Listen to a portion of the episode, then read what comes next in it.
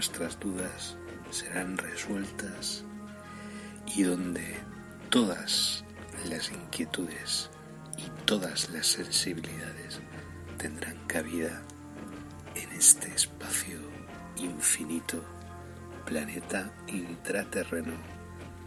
Comienza para todos y todas en estos instantes. Disfrutad y gracias por la escucha.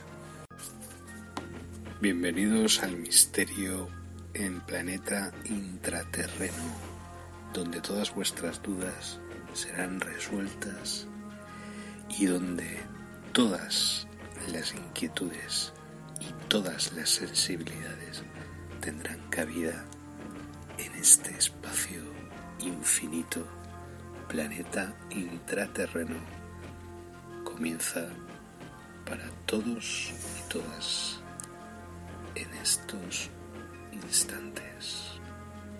Disfrutad y gracias por la escucha.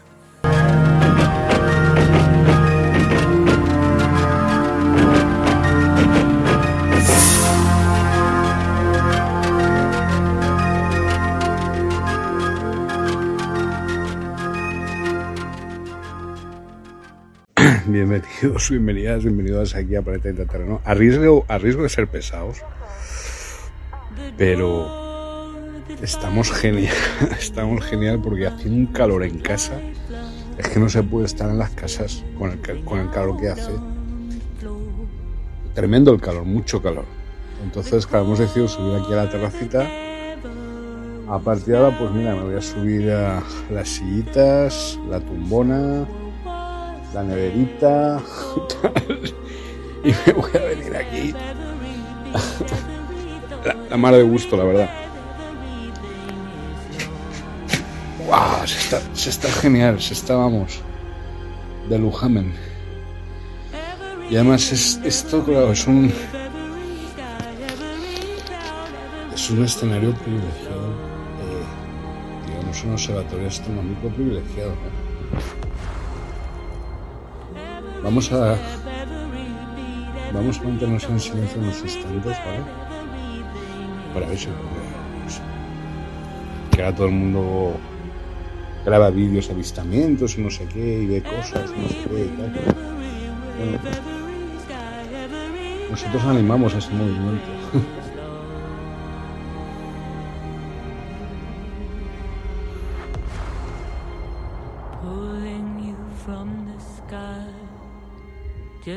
like love will do.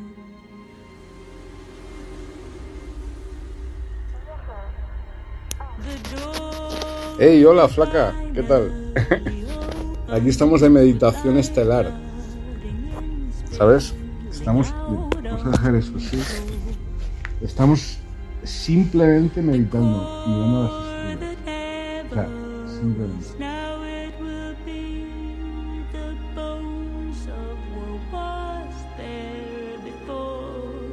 Es que hace mucho calor en las casas. A, estas, a esta altura del verano aquí en España. Y aquí en el.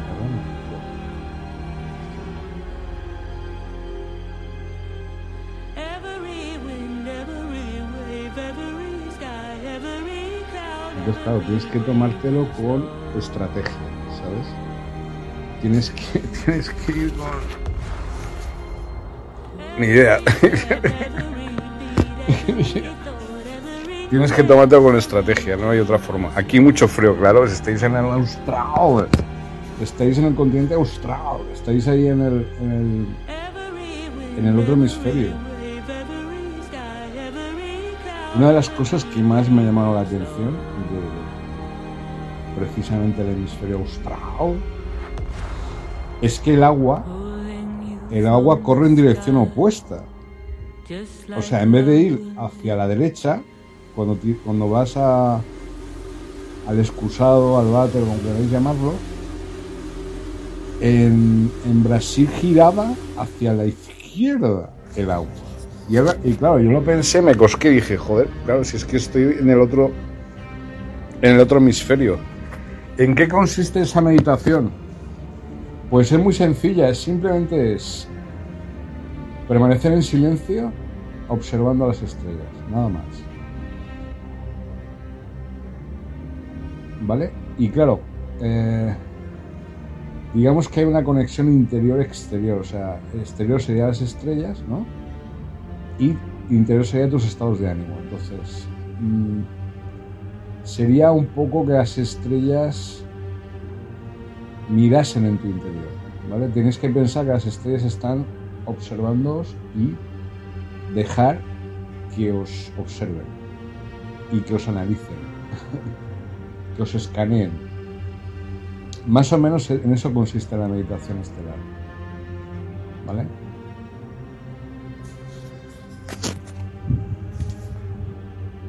Luego cada noche, exactamente. Yo creo que lo han hecho todas las generaciones de seres humanos desde la prehistoria. Hay una conexión obvia, evidente. Hay una conexión evidente con las estrellas y con los habitantes que vienen Nuestra propia historia, ¿no? Nuestra historia real, no la que nos cuentan, sino la historia real, nuestros linajes, nuestras batallas, nuestras... Eh, yo qué sé, nuestras galaxias, nuestros planetas, todo, todo eso que, era nuestro, ¿no? Que pertenecíamos a ello. pues eso es. Ahí estamos. Formando parte de, eso. No excluyéndonos de, ese, de ese proceso. Y ellas nos recuerdan cuál es nuestra vida auténtica, qué es lo que tenemos que hacer, cómo tenemos que vivir nuestra vida.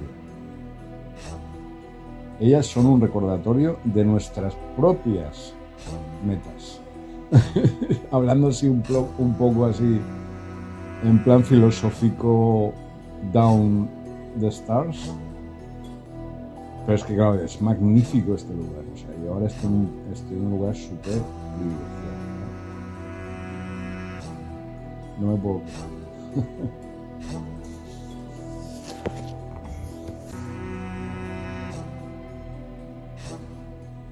Hablo con algunas que se mueven, dice Flaca.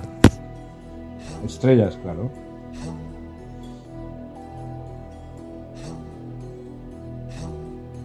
se mueven. Estrellas que se mueven, esos son naves. es que hay una hay una metodología dentro de ufología que es el tema de que en gran hay bueno hay dos cosas no primero las naves no generalmente se camuflan. De nubes está muy de moda ahora lo del tema de que las nubes son naves inteligentes tal y en estrellas. Y yo he sido testigo de eso en dos alertas ovni. Una en León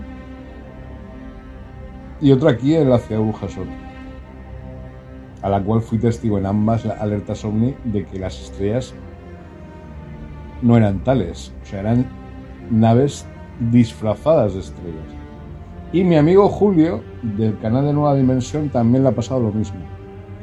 La semana, pasada, en plena tertulia, observó que estábamos siendo observados ¿eh? por eh, humitas, naves humitas, porque él, reside en Madrid, ¿no? Entonces, claro, ahora hay mucha hay mucha epistemiología respecto al tema de naves descubiertas aparentemente eran estrellas, pero no eran estrellas. ¿Vale? Eran naves camufladas, más o menos.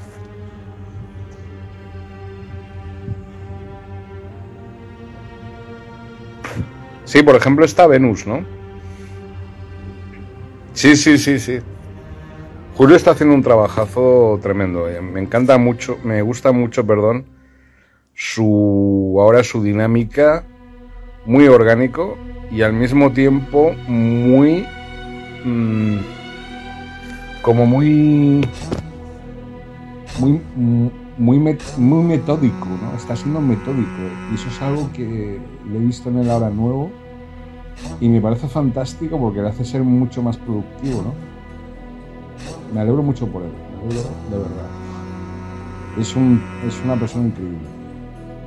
Entonces ya he participado en dos de sus programas, ¿eh? la semana pasada y la anterior, y estoy súper contento, la verdad.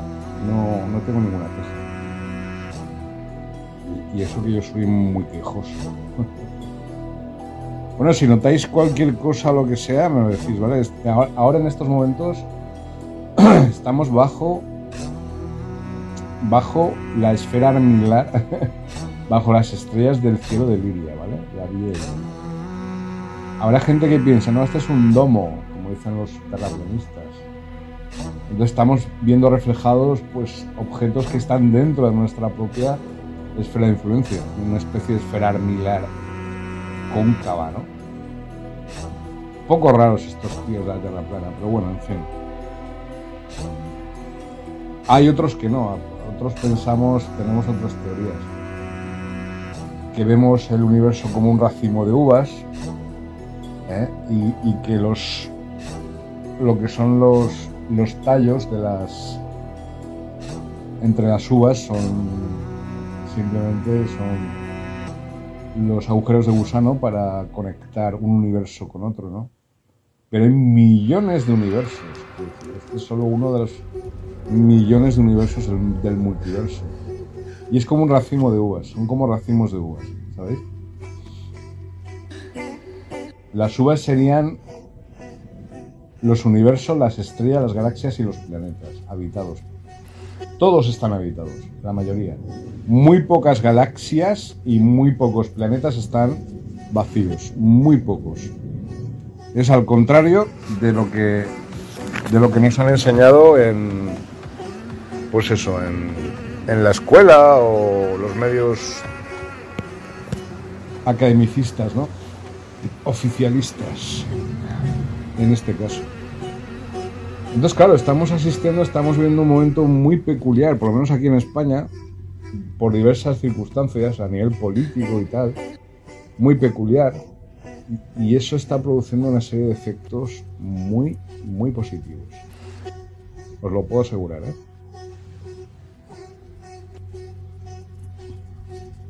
Vamos a bajar un poco el volumen. Imagino que habrá gente que está Vamos a relajarnos y meditar un poco Down the Stars. Así que nada, os regalo este cielo, disfrutarlo. Nos vemos mañana, ¿vale? Os voy a dejar aquí un tiempecito con el móvil, el celular, y mañana hablamos. Ahora es el silencio el que va a hablar. tell.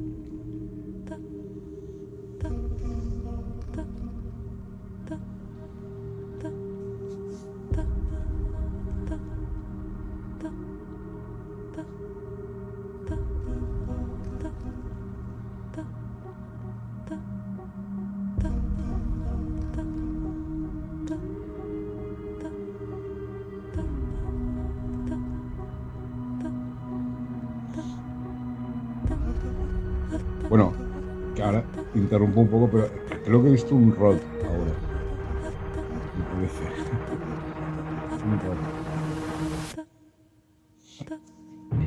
Sí, porque no era ni una planta volante ni, uno, ni un insecto.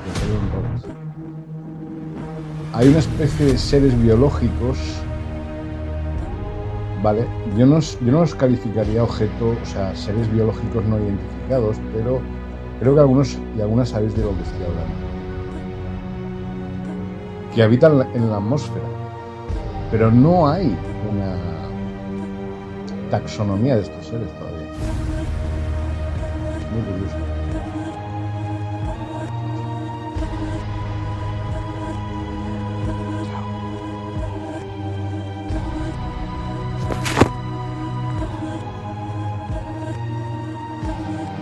Dice.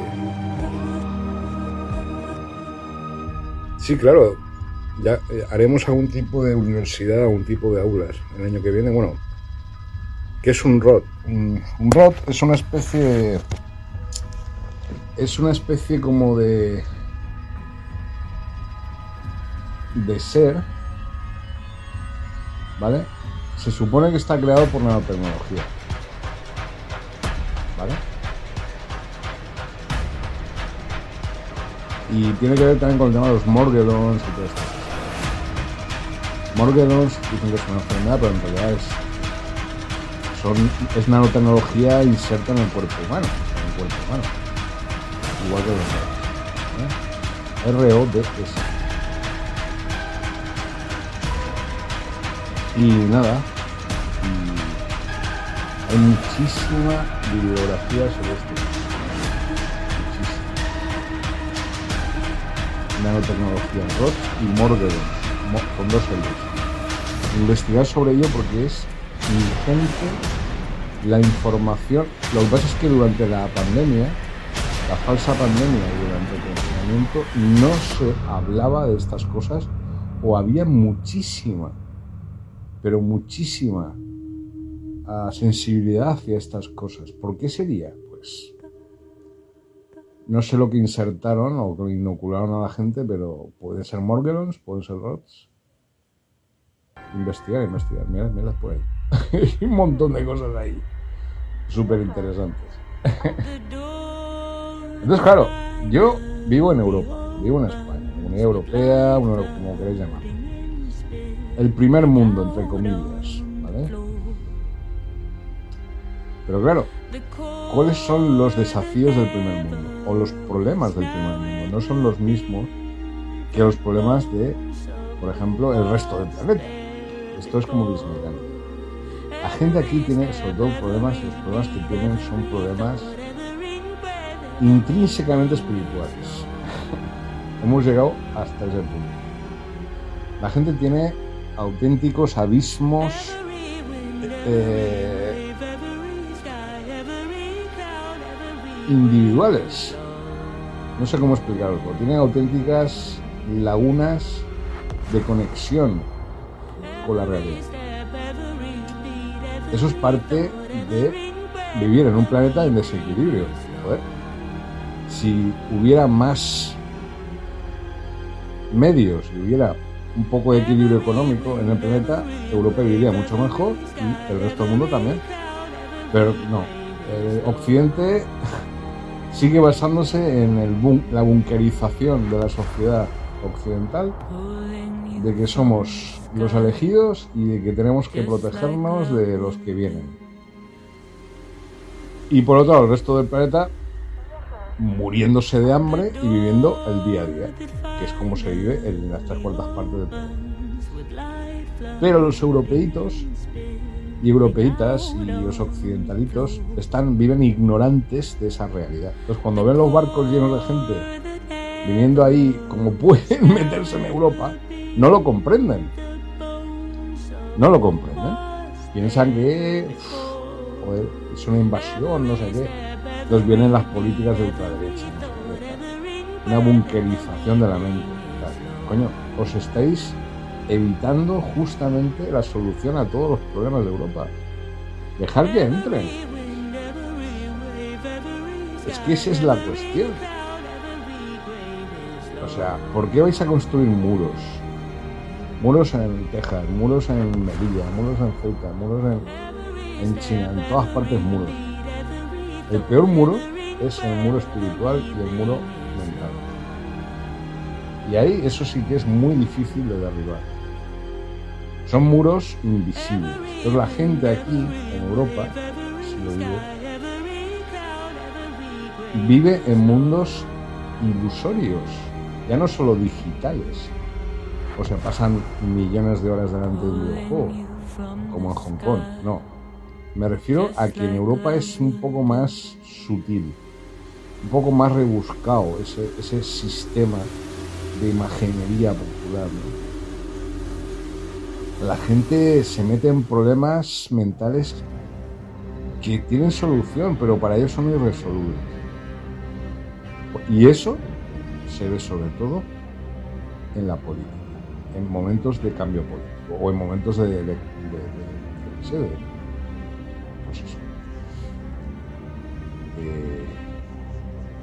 elecciones, ¿no? Y la gente, oye, no comprende, no comprende mm, los procesos electrónicos, supraelectrónicos que están dominando sus vidas, porque España es uno de los países más dominados electrónicamente después de Estados Unidos, por ejemplo. Entonces, claro, hay vigilancia en las calles, vigilancia en las televisiones, vigilancia en los, móviles, vigilancia en los celulares, vigilancia en los, en los relojes.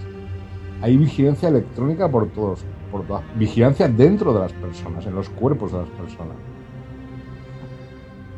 Vigilancia, vigilancia, vigilancia, vigilancia. Entonces, claro, esa supraestructura tecnológica, la tecnosfera, es invisible a los ojos de los europeos, de los occidentales, mejor dicho. Yo creo que eso ya se está derrumbando, esto ya se está derrumbando por momentos. Afortunadamente. Ya, estamos en tiempos revolucionarios, muy revolucionarios, ¿eh?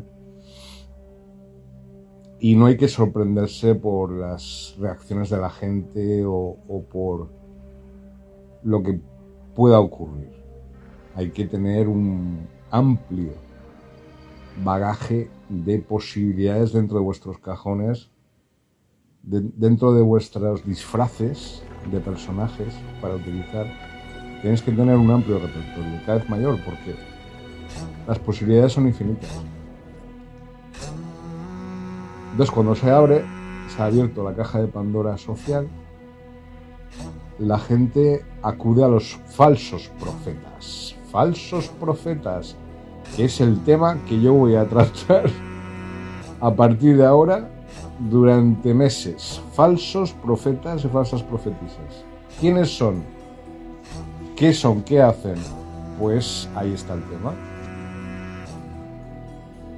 El 99% son falsos profetas, vendiendo la cabra, vendiéndonos lo que, lo que puedan para sobrevivir. Pero están vendiendo humo.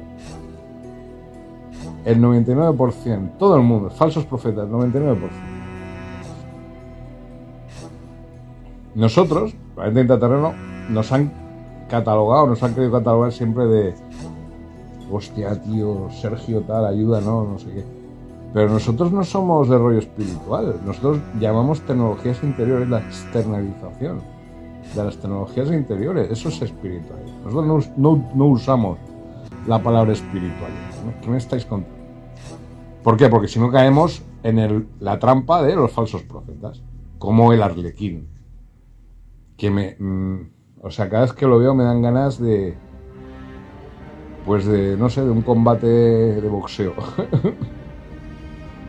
¿Sabéis? Personas que se aprovechan de los demás literalmente y os están en vuestra cara os están diciendo lo que les sale de tal y se aprovechan económicamente de eso y, y no solo económicamente crean sectas y ya pues ya con las sectas se aprovechan sexualmente explotación sexual y eso se ha, hecho desde hace millones de años y seguirá haciendo por este tipo de gentuza ¿sabéis? Acólitos, tal, sí, servidores, seguidores, seguidoras, tal.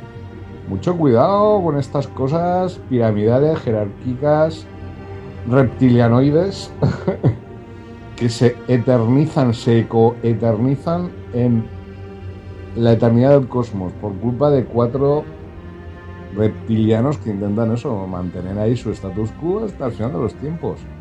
Que no, que yo no creo en profetas.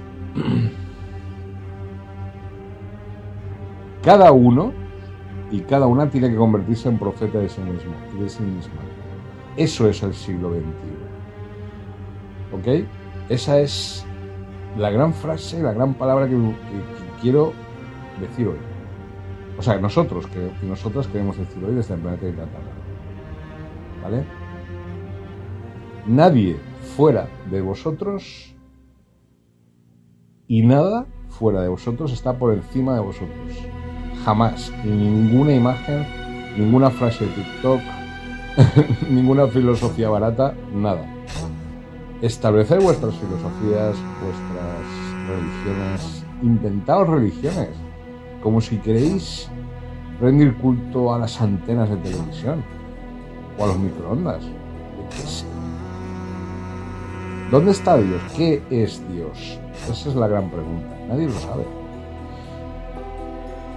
¿Realmente lo sabéis? ¿Dónde está ahora? ¿Y, qué es? ¿Y qué está haciendo? Es que yo creo que es el gran momento de hacer esa pregunta.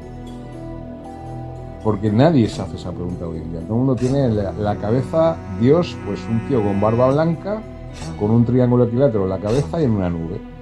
Es decir, un Dios eh, arcóntico, Anunnaki. Ese es Dios. Pues no, ese no es Dios, ese es el antidios. Ese es Yadalbataoj, ya ve. El invento del colectivo de inteligencias artificiales y de los reptilianos y de los arcontes. ¿Cómo va a ser eso Dios? Preguntaos a vosotros mismos y a mismos, ¿qué es Dios? Si Dios es omnipotente, imaginaos, ¿no? Dios, primero que existe, vale, existe. Segundo, si Dios existe y es, es omnipotente, es decir, es omnipotente, puede hacer lo que quiera. Ok. Entonces, si puede hacer lo que quiera, puede, por ejemplo, bajar en forma de un insecto, ¿no? En un momento dado a la Tierra, o de una nave. Una nave biológica, por ejemplo. Hacerlo así más rebuscado. Esa nave biológica baja a la Tierra y se aposenta o aterriza en un bosque, en un claro de un bosque de California, por ejemplo. Y Dios es eso, es esa nave. Dios no es el todo, ni es el centro de la galaxia, ni Q, ni la fuente, no, Dios es esa nave, porque ahora se ha transformado, se ha convertido en una nave, porque Dios ha querido eso. Como tiene poder total, puede hacer lo que quiera. Tiene libre albedrío. ¿Comprendéis? Entonces, claro, ¿quién puede dominar el libre albedrío de Dios? Nadie. Entonces, ¿qué es lo que debe estar haciendo en estos momentos? Es decir, o sea, ¿qué tipo de decisiones puede tomar un ser que lo sabe todo? que se mantiene impasible, pasivo, no hace nada.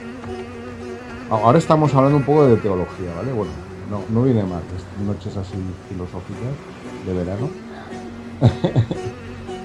Dios, por lo tanto, tiene la potestad de hacer lo que quiera. Y como tiene la potestad de hacer lo que le dé la gana, puede transformarse en una viruta o en un grano de polvo o en una ola del mar para sentir lo que es ser una ola del mar. No solo en este planeta, en otros planetas. Es decir, tiene capacidad de decisión ¿Y si ha decidido, por ejemplo, ¿y si ha decidido Dios, no sé,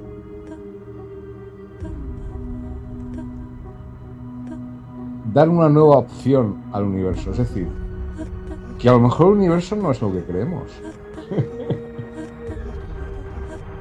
o sea, yo lo voy a dejar así, ¿vale? A lo mejor lo que nosotros pensamos que es el universo no es lo que es. O el tiempo. ¿Qué es el tiempo? A lo mejor no es lo que pensamos que es realmente. Eso de que va hacia atrás, hacia adelante, a los lados. Quiero decir, el tiempo tendrá dimensionalidad también, ¿no? El propio tiempo. Tendrá forma, tendrá un propósito. Hay lugares o universos donde no hay tiempo. No existe el tiempo. Eternidad absoluta y total, total y absoluta. Puede ser. No eternidad, simplemente que no hay tiempo. y otros en que todo contrario, el tipo va más rápido que aquí, o va en, digamos, lo que yo llamo universo de tiempo reverso, va al revés, hacia atrás. Otros universos en el, que el tiempo va hacia adelante muy rápido. ¿Mm?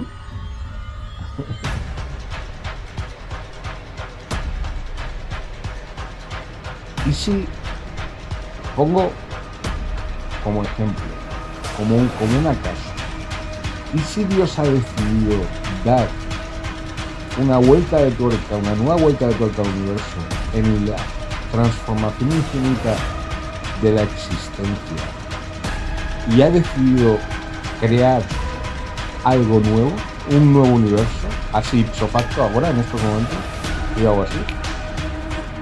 Y se hace eso, y se ha hecho eso. y no nos hemos dado cuenta. No nos daríamos cuenta, por lo menos inmediatamente. ¿Y si ahora hay un nuevo sistema solar o un nuevo universo alrededor nuestro, con leyes absolutamente diferentes de las que teníamos ayer? Por ejemplo, sin motos trompeteras como esa, que parece que les molesta algo. Observar, escuchar. ¿Qué le pasa a ese muchacho? Algo le pasa, no está bien no está bien y, jode a todo el mundo y a todo el universo. Pero es porque está escuchando esta conversación y no le gusta. Ah, porque eres más conservador que tus abuelos, colega. ¿Sabes? Generaciones tóxicas. De eso hablaremos en otros momentos si queréis. Bueno, el tema. No voy a molestaros más. No iba a hablar, pero mira, al final he hablado más que, más que nunca como siempre. Reflexionemos. Filosofía es muy, es muy buena. Es muy interesante volver a desempolvar los libros de filosofía, sobre todo los presocráticos, hacer tabula rasa en nuestros conocimientos. Yo voy a hacer eso estos días. Voy a empezar de cero de nuevo y no sé lo que me voy a encontrar. No sé si me voy a convertir en un ufólogo o lo voy a dejar o voy a ser un pintor o ve que tú a saber. No lo sé voy a empezar de cero. Y a partir de ahí ya veremos lo que surge. Pero yo creo que volveré, volvería otra vez a investigar sobre esta cosa. Me encanta. Soy un apasionado de mi trabajo, soy un ser privilegiado, tengo muchísima suerte. Yo creo que soy una de las personas con más fortuna de este planeta. Y todos los días doy gracias pues, por dedicarme a lo que me dedico y de la manera que me dedico y por estar vivo, porque realmente la vida es un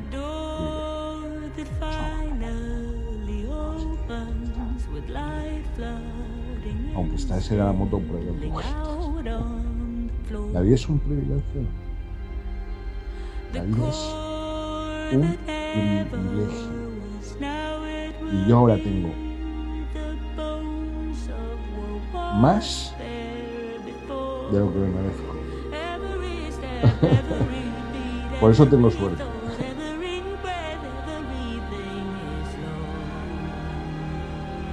Me encanta mi trabajo, me encanta mi vida, me encanta mi trabajo.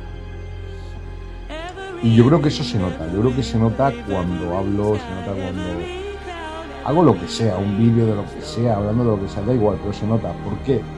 Porque yo soy muy afortunado, soy un privilegiado soy una persona uf, con muchísima suerte. Por fin he logrado el propósito, mi propósito.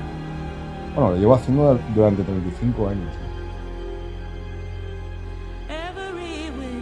Pero en este punto no puedo dejar de agradecer a todas las personas que han colaborado para que yo pueda lograr eso. Sí, está claro que yo hago un servicio, yo informo a la gente. Y sabéis que lo hago y sin cobrar. ¿vale? Yo no cobro nada.